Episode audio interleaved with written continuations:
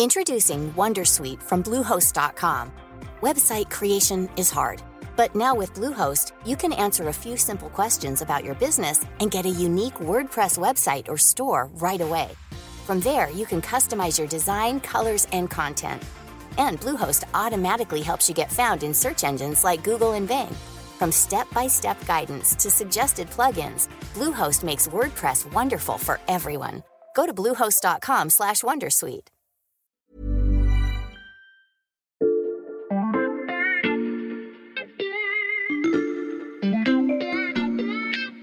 Bonjour, c'est Charlotte Baris.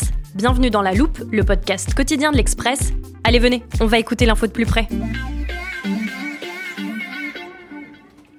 Alors, ça fait longtemps que je ne suis pas venue, j'ai un doute sur la salle. Ah, ça doit être ici. J'ai rendez-vous avec le service politique de l'Express parce que vu l'actualité, il était indispensable de vous emmener espionner leur réunion de cette semaine. L'année 2024 vient tout juste de commencer et vous avez dû l'entendre, il y a déjà beaucoup de rebondissements. La nomination de Gabriel Attal au poste de Premier ministre va forcément rebattre certaines cartes et j'ai hâte d'entendre ce que nos journalistes en pensent. Je vous rappelle la consigne avant d'entrer, on s'installe dans un coin et on reste très discret. Allez, suivez-moi. Un poil longuet. Un poil longuet. Un poil longuet, exactement. Les deux premières heures, ça allait. Et c'est quoi C'est les cinq dernières étaient un peu longues. Euh, non, mais euh, trêve de plaisanterie, par contre. Bon, là, on a digéré le remaniement. On aura digéré la polémique euh, Oudéa Castera et la conf de presse d'Emmanuel Macron, mais Celui qui mène la réunion, c'est Erwan Brucker, le rédacteur en chef adjoint du service. est-ce que c'est pas le moment de se poser un petit peu, là, de prendre un peu de recul et euh, déjà sur ce que veut dire la nomination de Gabriel Attal quand même, même si on l'a traité pas mal dans le journal. Euh, je sais pas ce que vous en pensez. Moi, je trouve que c'est une forme, en tout cas pour Macron, de, de retour au peuple, dans le sens où après des ministres techno, là j'ai l'impression qu'il qu'il dit aux Français, vous vouliez Gabriel Attal, je vous donne Gabriel Attal, et il joue un petit peu son, son va-tout avec ce jeune talentueux qui est censé un peu représenter ce qu'il a dit, c'est-à-dire le réarmement, l'audace de cet acte 2 du quinquennat. Euh, je sais pas ce que vous en pensez, mais il faut pas que ça rate, quoi. Bah, déjà, euh, ce, qui est, ce qui est intéressant quand on regarde un peu le- le- le- l'ossature de tout Olivier ce Perroux, gouvernement, grand reporter et spécialiste de la gauche. remaniement, pardon, et le premier d'entre eux, euh, donc euh, le Premier ministre euh, Gabriel Attal, c'est qu'on a un peu dit que c'était un ministre euh, venu de la gauche. C'est un argument qui a été un peu utilisé. J'insiste vraiment sur le un peu euh, au début de sa nomination parce qu'en fait, Gabriel Attal, c'est un- surtout et avant tout un pur produit euh, d'Emmanuel Macron. Et je dis ça, c'est pas péjoratif. hein. C'est vraiment l'incarnation même de ce que Emmanuel Macron a fait depuis qu'il est, il s'est annoncé Oui, candidat, c'est un etc. bébé Macron, vraiment. Voilà, c'est vraiment euh, le, le- le- le pur jus euh, bébé Macron. Euh, et moi, je, je trouve que la nomination de Gabriel Attal, en fait, c'est un tournant surtout pour les oppositions, euh, plus que pour euh, Emmanuel Macron et le, le gouvernement. Euh, et c'est surtout le virage à, à droite de tout le reste de, de- des nominations du gou- au En gouvernement. tout cas, ce qui est intéressant, c'est que Attal lui-même n'incarne pas l'aile gauche. Il le dit, moi, enfin, il dit Darmanin incarne l'aile droite. Moi, je n'incarne pas l'aile gauche. Je suis de l'axe central. Je sais pas, Paul, dans ce, ce rapport à la droite, qu'est-ce que tu en penses? Bah, en effet, Attal, il incarne pas vraiment l'aile gauche de la Macronie, et on, on peut dire que le reste du gouvernement non plus. Paul, c'est Paul Cholet qui s'occupe de la droite. Euh, euh, c'est vrai que ce gouvernement il, il illustre l'ancrage à droite de la Macronie qu'on observe en continu depuis 2017. Euh, Ça, c'est juste une illustration de plus d'un phénomène en gestation et à l'œuvre depuis près de sept ans. Euh, car outre la nomination de Gabriel Attal, euh, on, on a vu évidemment l'arrivée au gouvernement de Rachida Dati, figure des Républicains euh, rue de Valois au ministère de la Culture. Ouais. Euh, Catherine Vautrin, qui avait été pressentie pour entrer à Matignon en 2022 et de- devient notre ministre du Travail. Il est de gauche, la santé et des Mmh. solidarités. En effet, Il est le gauche à l'époque avait fait, euh, avait Était- sorti les boucliers Mm. pour en- empêcher cette nomination Ouais, était Matignon, vent hein. debout contre cette nomination euh, en raison de ses positions euh, sociétales passées. Bon, aujourd'hui, visiblement, c'était un obstacle pour Mat- Matignon, mais pas pour un poste euh, ministériel.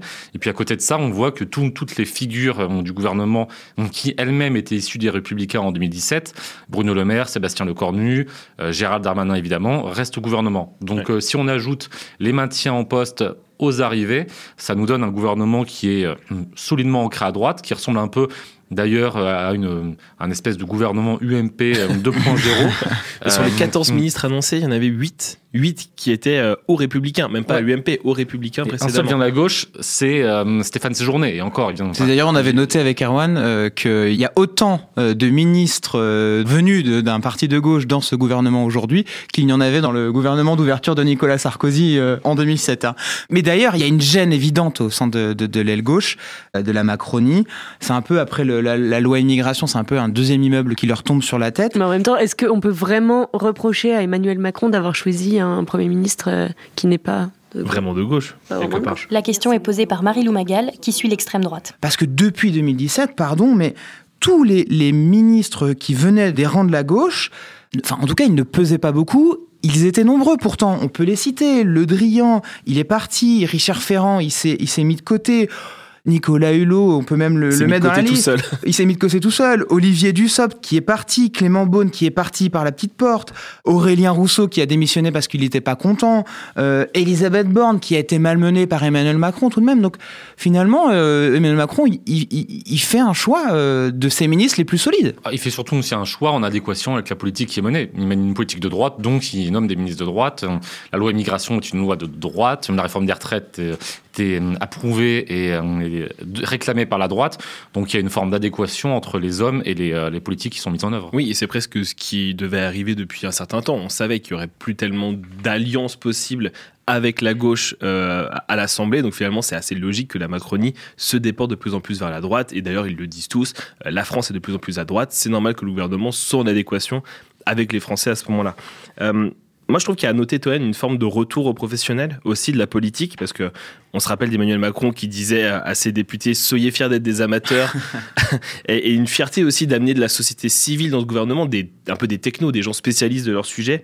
Là, il se trouve qu'on prend des politiques expérimentées, Catherine Vautrin, Rachida Dati, même ses journées, qui, est dans les arcanes du PS depuis qu'il a peut-être 14-15 ans.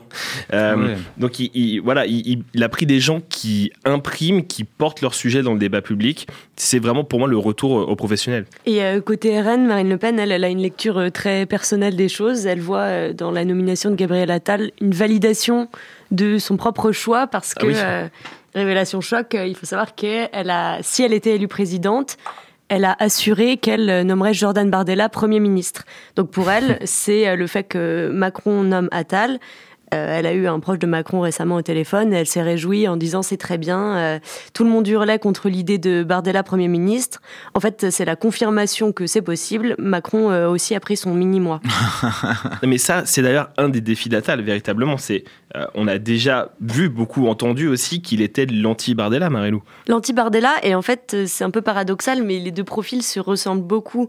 C'est un peu des profils de façade, entre guillemets. Ils sont jeunes, ils sont lisses, ils sont très bons sur les plateaux télé. Ouais, je trouve qu'ils sont tous les deux, c'est pas des théoriciens, par contre, ils sont extrêmement forts euh, dans la communication. C'est ça, c'est un peu euh, le, le- la culture de la punchline. Euh, On, on- on vend un peu les profils, le match Attal-Bardella, Ouais. notamment pour les élections européennes. Les élections européennes auront lieu en juin pour renouveler les députés européens. Et d'ailleurs, les deux hommes se connaissent très bien, ils ont débattu ensemble plusieurs fois, leurs proches disent, ils se tutoient, ils peuvent finir les phrases l'un de l'autre. une fois, ils se sont croisés dans un avion et ils se sont plus ou moins dit, bon, les, les prochains, les prochains concurrents politiques des années à venir, c'est nous, donc autant qu'on bien. Quoi. Bah, en parlant de, Gabriel Attal, je trouve que parmi effectivement les grands défis qu'il va avoir euh, devant lui, il y a quand même aussi la question parlementaire. On parlait tout à l'heure euh, des LR et potentiellement des, coalitions à faire. Je pense qu'il faudra d'abord ressouder la majorité. Pour lui, euh, tu l'as dit, Olivier, après la loi immigration, c'était très compliqué. Il y a quand même une partie de la majorité qui n'a pas voté cette loi immigration, presque un quart. Donc, Attal, qui est plutôt apprécié des députés, euh, en tout cas des députés Renaissance euh, à minima, va euh, devoir ressouder cette majorité, ressouder les groupes que sont Renaissance, Horizon et le Modem pour avoir une fin de quinquennat, disons, plus ou moins paisible, relativement paisible. Et c'est vrai que c'est hum, intéressant de voir que Gabriel Attal, c'est quelqu'un qui est extrêmement apprécié des Français. Et en particulier, Erwan, tu évoquais la, la, la droitisation euh, supposée du pays. Et c'est vrai que Gabriel Attal est quelqu'un qui est extrêmement apprécié des électeurs de droite et des sympathisants les républicains. Il trône en troisième place euh, des figures politiques euh, les plus appréciées des, des sympathisants LR. Et c'est vrai que si c'est quelqu'un qui incarne le macronisme, il en incarne aussi l'ancrage à droite de l'électorat euh, d'Emmanuel Macron. Et c'est vrai que lorsqu'on observe ses prises de position depuis qu'il est au gouvernement, c'est quelqu'un qui enfourche des thèmes, qui parle à la droite, c'est quelqu'un qui parle aussi la langue de la droite. On l'a vu euh, lors de chacun de ses postes ministériels. Si on commence par euh, Bercy, où il était en charge des comptes publics, à Bercy, il avait lancé une grande opération anti-ras-le-bol fiscal qui s'appelait, je crois, J'en ai pour mes impôts, qui faisait un peu appel à une forme, à une conception assez consumériste du service public. Il avait aussi mis en avant son plan contre la fraude sociale et contre contre la fraude fiscale, mais c'est vrai que c'était surtout ces annonces euh, contre la fraude sociale qui avaient euh, imprimé dans l'opinion publique. Et une forme de, séduction de la classe moyenne aussi. Voilà, il avait décidé à un moment donné d'en parler beaucoup. Aussi, c'est une des thématiques préférées de la droite. Voilà, France qui travaille, France qui se lève tôt, tout ça. Et ensuite, à l'éducation, sa première décision a été euh, d'ailleurs d'interdire la baya. Il a même mis en scène l'annonce de cette interdiction puisqu'il l'a faite au, au, journal télévisé de. C'est pas une mesure de, droite, ça. Les, professeurs étaient assez le corps enseignant était assez satisfait aussi de cette mm. demande. Non, mais sur euh, euh, quand, on observe les, réactions euh, au sein de la, classe politique, on voit que ça a été largement approuvé à droite et que les uniques critiques viennent, proviennent de la gauche politique. mais ensuite, il, aussi, là, il, a, il a pris en charge la, lutte contre le harcèlement scolaire. Alors là, pareil, on pourrait dire que c'est ni de gauche ni de droite, mais il avait, il l'a fait avec un ton assez martial, n'hésitant pas à mettre, à pressuriser du moins dans les mots, euh, son administration. Dans les faits, euh, visiblement, c'est un peu plus euh, compliqué que ça. Et c'est quelqu'un donc qui parle à la droite. Mais c'est vrai que si on ajoute d'un côté Attal, figure macroniste qui parle à la droite, et de l'autre un gouvernement essentiellement de droite, ça interroge la suite.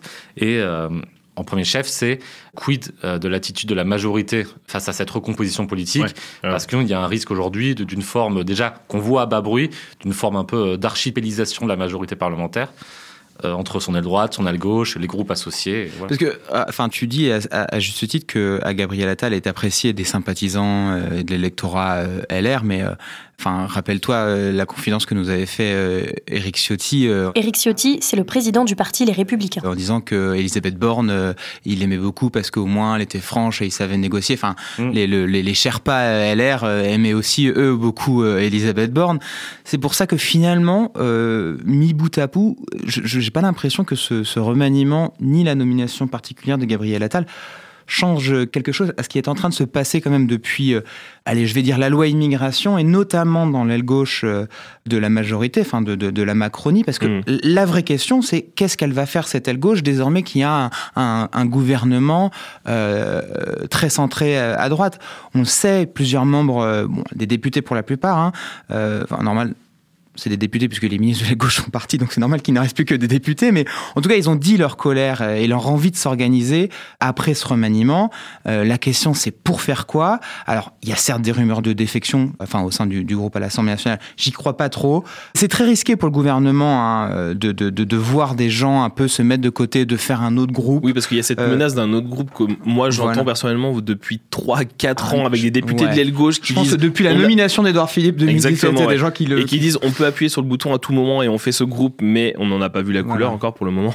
Mais, mais, en même temps, enfin encore une fois, c'est le choix politique d'Emmanuel Macron. Donc si ça porte à cette conséquence, euh, c'est très risqué pour le, gouvernement parce que ça voudrait dire que sa majorité elle est encore plus affaiblie qu'elle ne l'était hier. Euh, elle est en plus divisée politiquement.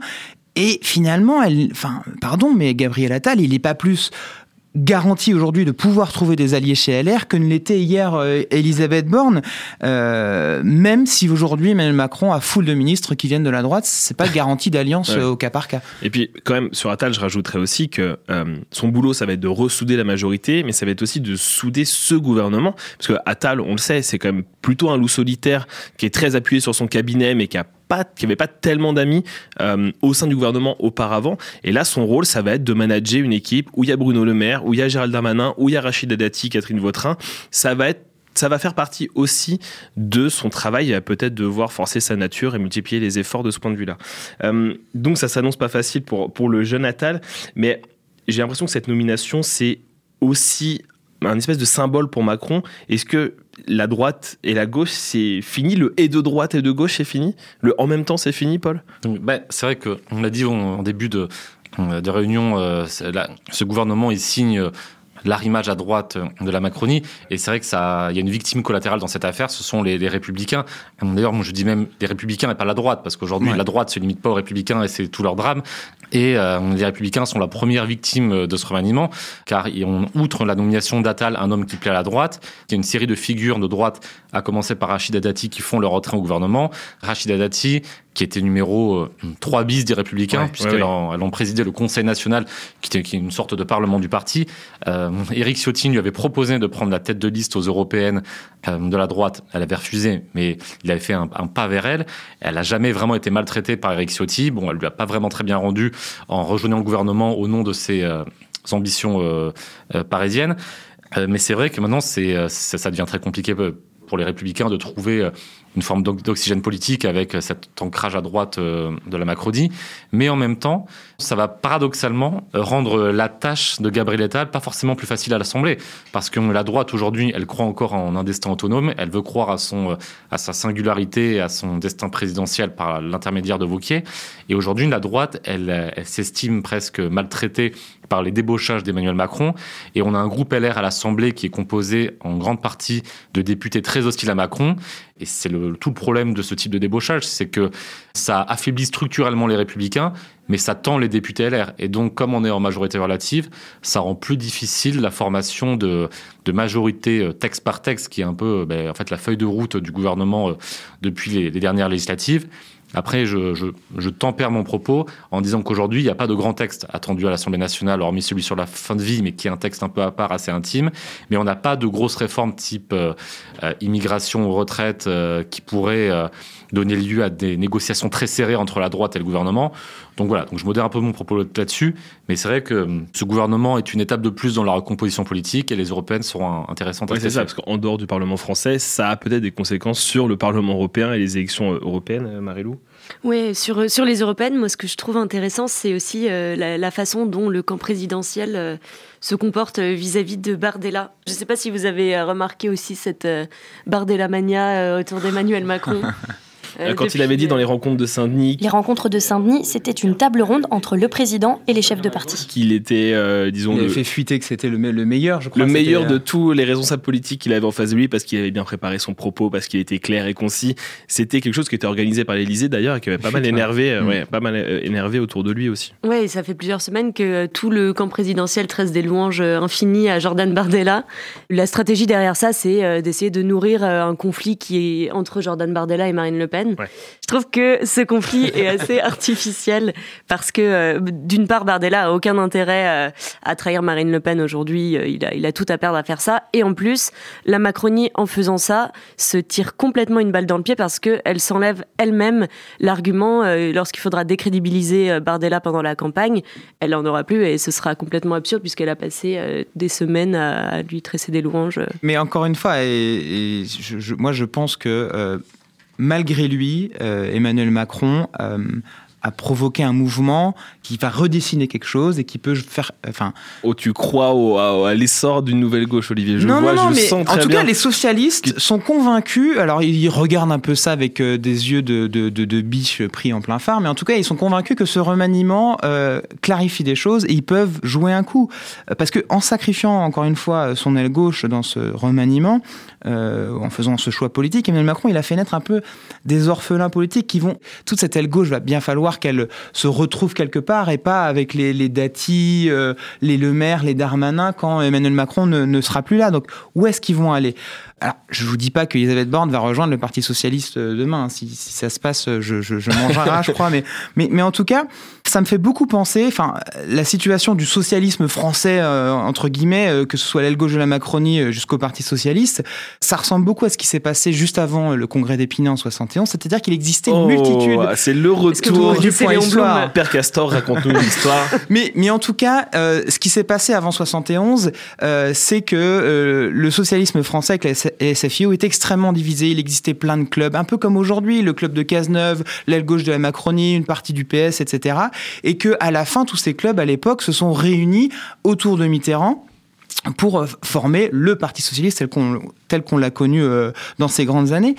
C'est un peu ça qui se passe aujourd'hui en fait. Malgré Emmanuel Macron, il a provoqué ça. C'est qu'il existe plein de, petits mouvements de gauche euh, qui, euh, tôt ou tard, pourraient se réunifier. encore faut-il un messie de la gauche, de la social-démocratie. là-dessus, exactement. Il n'y a aucune incarnation aujourd'hui euh, à, gauche, si ce n'est celle de Jean-Luc Mélenchon, mais aujourd'hui, il est totalement absent du débat national de politique intérieure. Oui, c'est vrai.